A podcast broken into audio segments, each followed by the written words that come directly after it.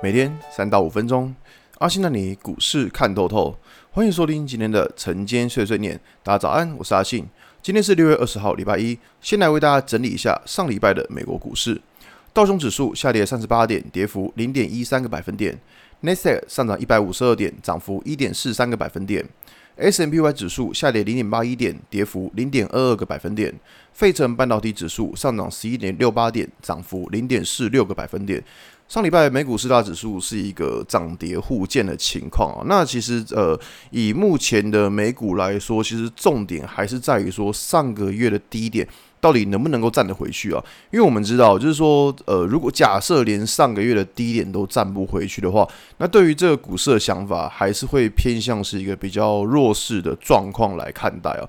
那虽然说以现在不管是美股或是台股的跌幅，其实短线的跌幅都蛮重了。好，那短线跌幅这么重的情况之下，当然你这边要去追空，你会呃。比较不好追，因为其实，在上礼拜二的时候，应该礼拜二的时候，那时候我跟大家讲说，美股是直接跳空跌破了上个月的低点，所以那个时候会是一个比较好的时间点了。那你说现在要去追空，那当然不是不行，只是说在均线开口放大的情况下，你要去追的风险就会可能会稍微大一点。那不过我说以这边的整体的状况来说的话，就目前都还是一个下降的趋势啊。那所以说在下降的趋势。当然，短线上一定会有所谓的跌升的反弹。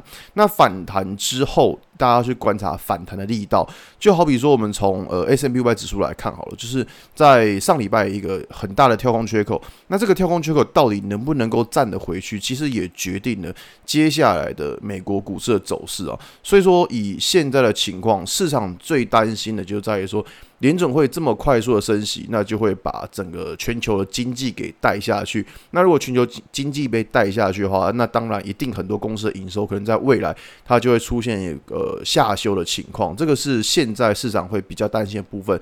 那从台股这边来讲的话，其实也是一样的状况，因为你看嘛。台股蛮多公司，它就是喝美国的奶水。如果美国开始出现衰退，你觉得台股这边会安然无恙吗？我个人觉得那个呃机会是不大啦。就是如果美国开始衰退的话，全世界都会跟着掉。那目前呃看起来状况比较好的是中国。那除了中国之外，其实呃大概。大家都差不多烂吧，那所以说以这边的情况来说，我觉得呃重点关注有几个方向。第一个是在于说油价，因为我们知道说现在美国他们呃应该说联准会他们最在意的就在于说通膨的部分。那通膨就是两个东西，一个是物价粮食的价格，另外一个是油价。油价在上礼拜其实跌幅是蛮重的，所以说呃这边会去思考就是说油价它到底能不能够在。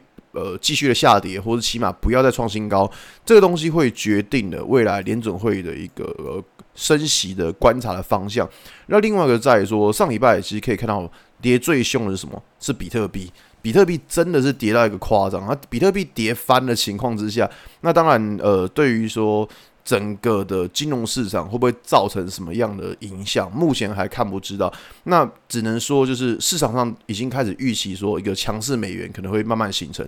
那这个东西，我觉得说，在接下来再慢慢来看吧。就是目前来看呢，就是市场上对于一些比较投机性的商品，他们是选择把资金先抽出来。那这个东西，我们知道，就虚拟货币，它本来就是一个投机性比较大的东西，所以说。